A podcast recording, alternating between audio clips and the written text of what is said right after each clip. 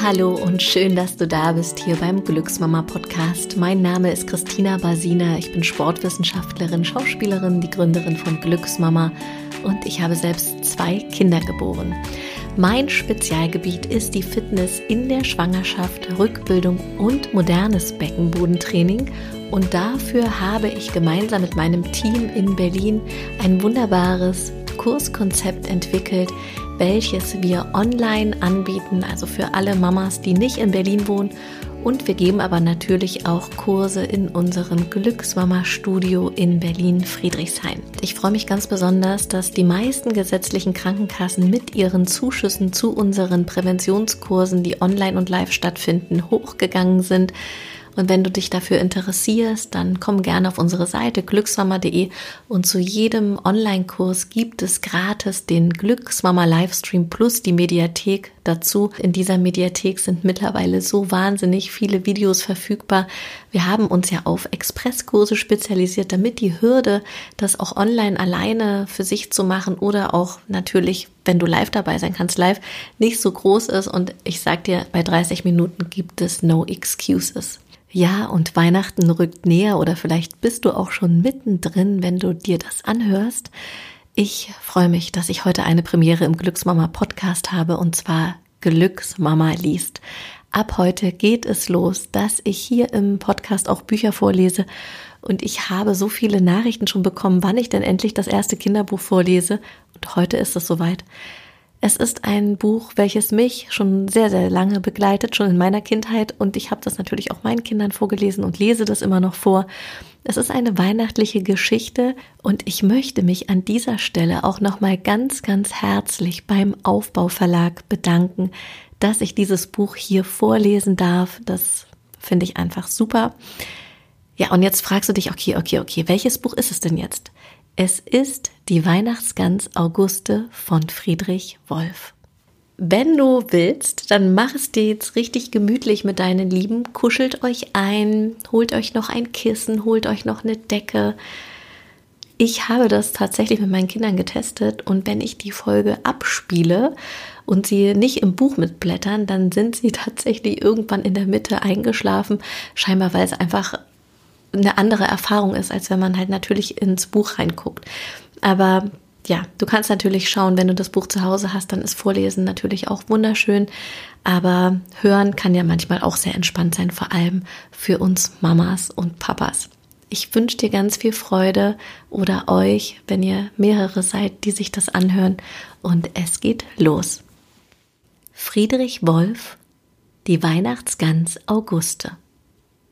Der Opernsänger Luitpold Löwenhaupt hatte bereits im November vorsorglich eine fünf Kilo schwere Gans gekauft.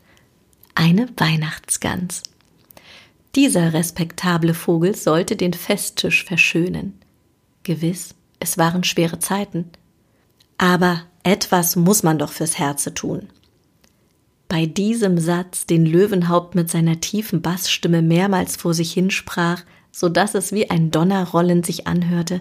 Mit diesem Satz meinte der Sänger im Grunde etwas anderes. Während er mit seinen kräftigen Händen die Gans an sich drückt, verspürt er sogleich den Geruch von Rotkraut und Äpfeln in der Nase. Und immer wieder murmelte sein schwerer Bass den Satz durch den nebligen Novembertag. Aber etwas muss man doch fürs Herze tun.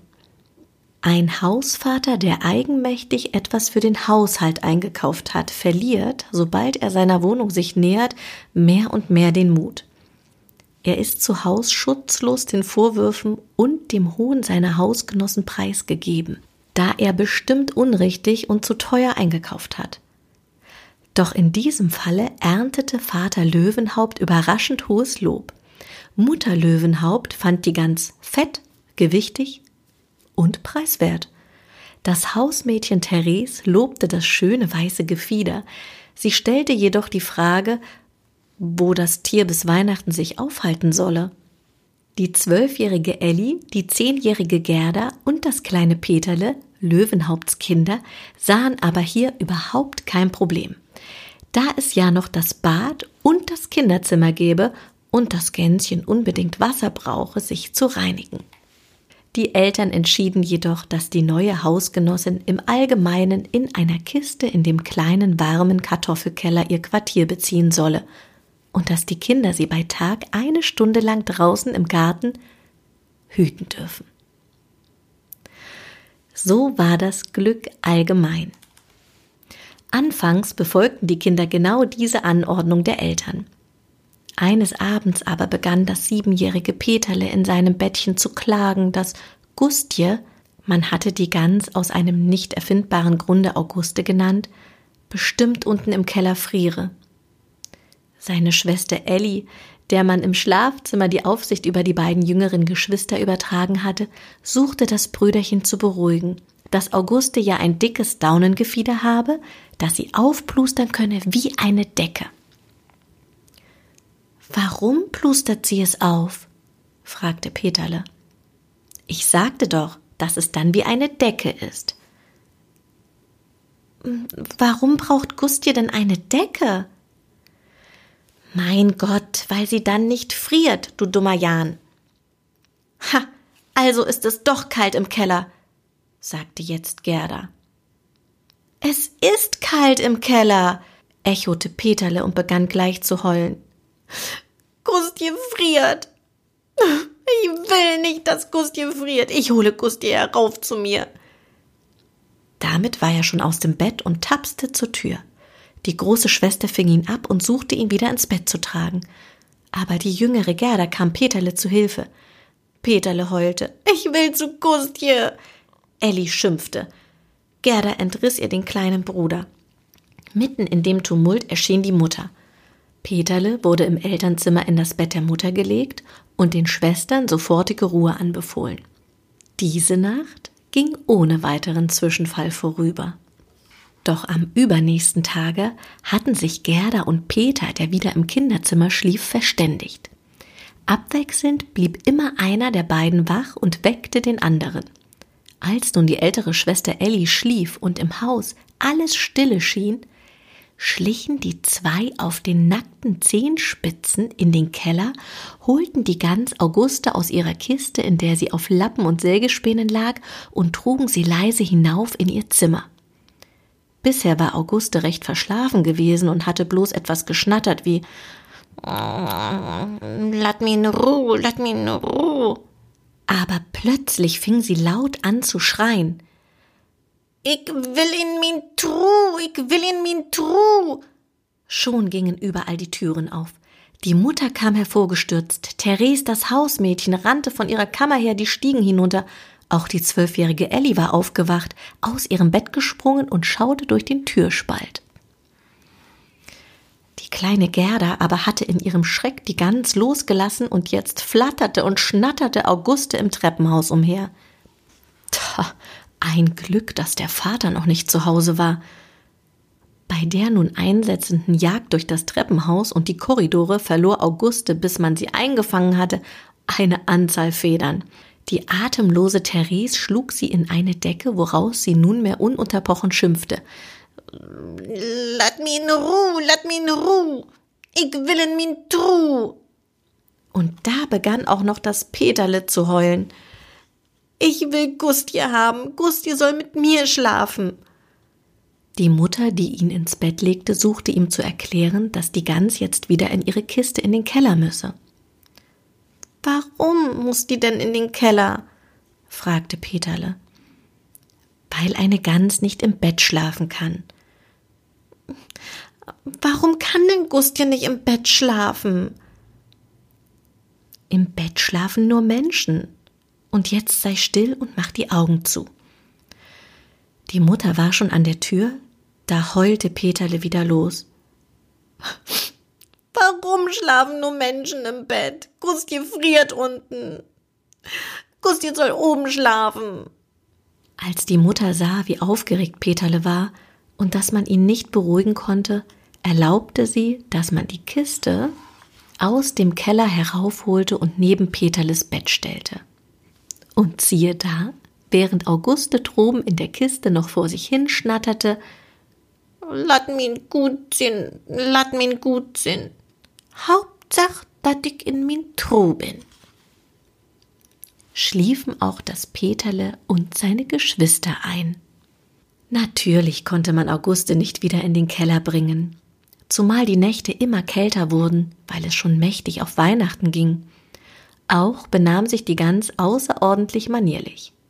Bei Tag ging sie mit Peterle spazieren und hielt sich getreulich an seiner Seite wie ein guter Kamerad, wobei sie ihren Kopf stolz hochtrug und ihren kleinen Freund mit ihrem Geschnatter aufs Beste unterhielt. Sie erzählte dem Peterle, wie man die verschiedenen schmackhaften oder bitteren Gräser und Kräuter unterscheiden könne, wie ihre Geschwister, die Wildgänse, im Herbst nach Süden in wärmere Länder zögen und wie umgekehrt die Schneegänse sich am wohlsten in Eisgegenden fühlten. So viel konnte Auguste dem Peterle erzählen und auf all sein Warum und Weshalb antwortete sie gern und geduldig. Auch die anderen Kinder gewöhnten sich immer mehr an Auguste. Peterle aber liebte seine Gustie so, dass beide schier unzertrennlich wurden. So kam es, dass eines Abends, als Peterle vom Bett aus noch ein paar Fragen an Gusti richtete, diese zu ihrem Freund einfach ins Bett schlüpfte, um sich leiser und ungestörter mit ihm unterhalten zu können. Elli und Gerda gönnten dem kleinen Bruder die Freude. Am frühen Morgen aber, als die Kinder noch schliefen, hopste Auguste wieder in ihre Kiste am Boden, steckte ihren Kopf unter die weißen Flügel und tat, als sei nichts geschehen. Doch das Weihnachtsfest rückte näher und näher. Eines Mittags meinte der Sänger Löwenhaupt plötzlich zu seiner Frau, dass es nun mit der Auguste so weit wäre. Mutter Löwenhaupt machte ihrem Mann erschrocken ein Zeichen, im Gegenwart der Kinder zu schweigen. Nach Tisch, als der Sänger Luitpold Löwenhaupt mit seiner Frau allein war, fragte er sie, was das seltsame Gebaren zu bedeuten habe – und nun erzählte die Mutter Löwenhaupt, wie sehr sich die Kinder, vor allem Peterle, an Auguste die Gans gewöhnt hätten und dass es ganz unmöglich sei. Was ist unmöglich? fragte Vater Löwenhaupt. Die Mutter schwieg und sah ihn nur an. Ach so, grollte Vater Löwenhaupt. Ha! Ihr glaubt, ich hab die Gans als Spielzeug für die Kinder gekauft. Ein nettes Spielzeug. Und ich? Was wird aus mir? Aber Luitpold, versteh doch, suchte die Mutter ihn zu beschwichtigen. Ha, natürlich, ich verstehe ja schon, zürnte der Vater. Ich muss wie stets hinten anstehen. Und als habe diese furchtbare Feststellung seine sämtlichen Energien entfesselt, donnerte er jetzt los. Die Gans kommt auf den Weihnachtstisch mit Rotkraut und gedünsteten Äpfeln. Dazu wurde sie gekauft und basta. Eine Tür knallte zu. Die Mutter wusste, dass in diesem Stadium mit einem Mann und dazu noch mit einem Opernsänger nichts anzufangen war. Sie setzte sich in ihr Zimmer über ihre Näharbeiten und vergoss ein paar Tränen. Dann beriet sie mit ihrer Hausgehilfin Therese, was zu tun sei da bis Weihnachten nur noch eine Woche war. Sollte man eine andere, schon gerupfte und ausgenommene Gans kaufen? Doch dazu reichte das Haushaltsgeld nicht. Aber was würde man, wenn die Gans Auguste nicht mehr da wäre, den Kindern sagen? Durfte man sie überhaupt belügen? Und wer im Haus würde es fertigbringen, Auguste ins Jenseits zu senden? Hm. Soll der Herr es selbst tun? Schlug Therese vor. Die Mutter fand diesen Rat nicht schlecht, zumal ihr Mann zu der Gans nur geringe persönliche Beziehungen hatte. Als nun der Sänger Luitpold Löwenhaupt abends aus der Oper heimkam, wo er eine Heldenpartie gesungen hatte, und die Mutter ihm jenen Vorschlag machte, erwiderte er Oh, ihr Weibervolk. Wo ist der Vogel? Therese sollte leise die Gans herunterholen. Natürlich wachte Auguste auf und schrie sofort aus vollem Halse Ich will min Ruh, ich will min Ruh, lat mi in min Truh.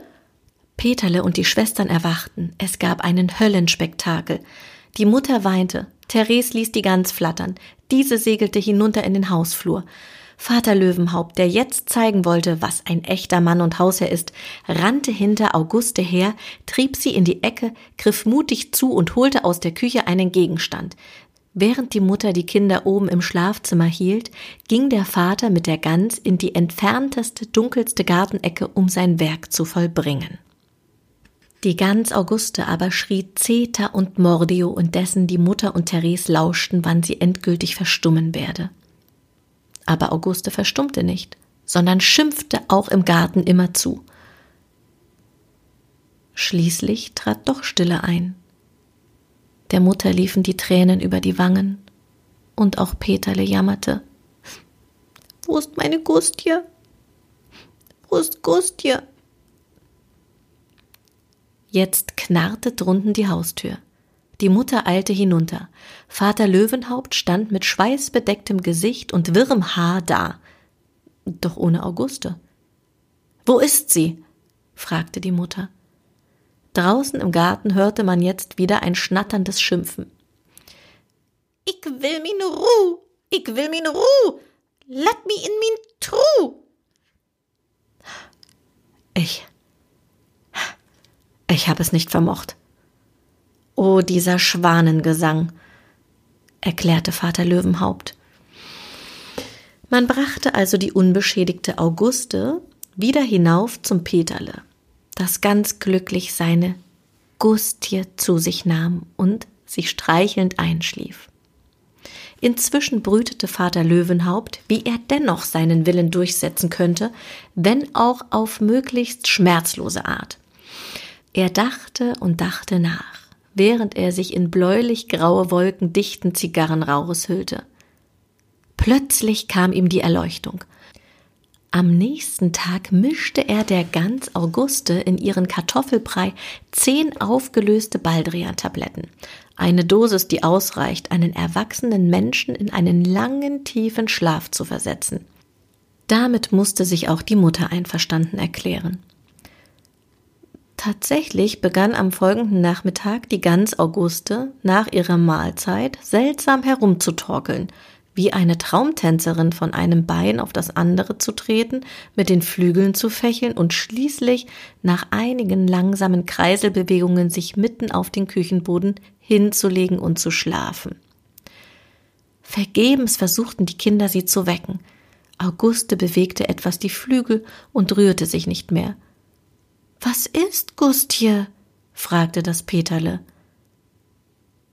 Sie hält ihren Winterschlaf, erklärte ihm der Vater Löwenhaupt und wollte sich aus dem Staube machen.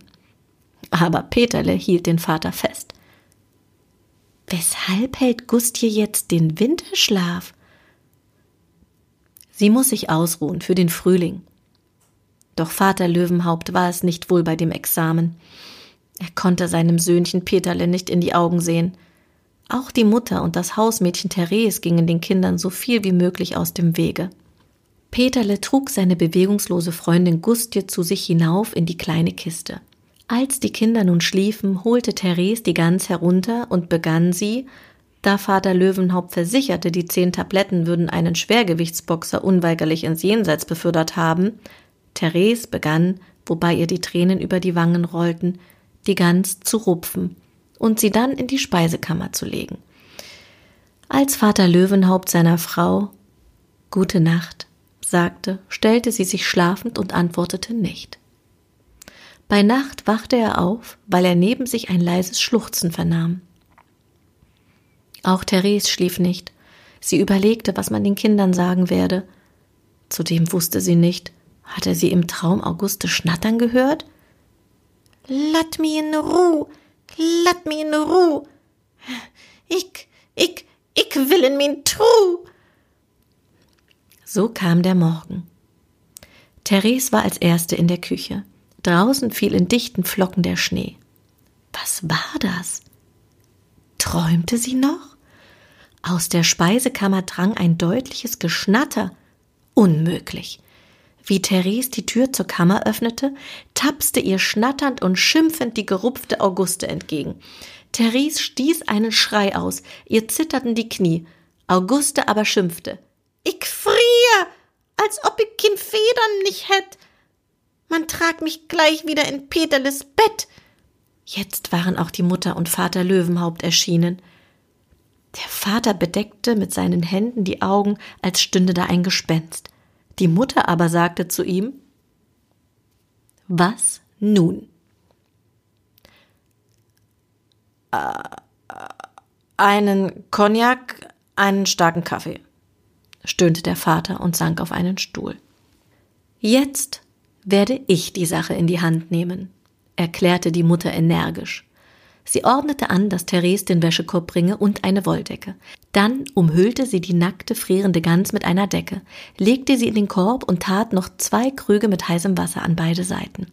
Vater Löwenhaupt, der inzwischen zwei Cognacs hinuntergekippt hatte, erhob sich leise vom Stuhl, um aus der Küche zu verschwinden.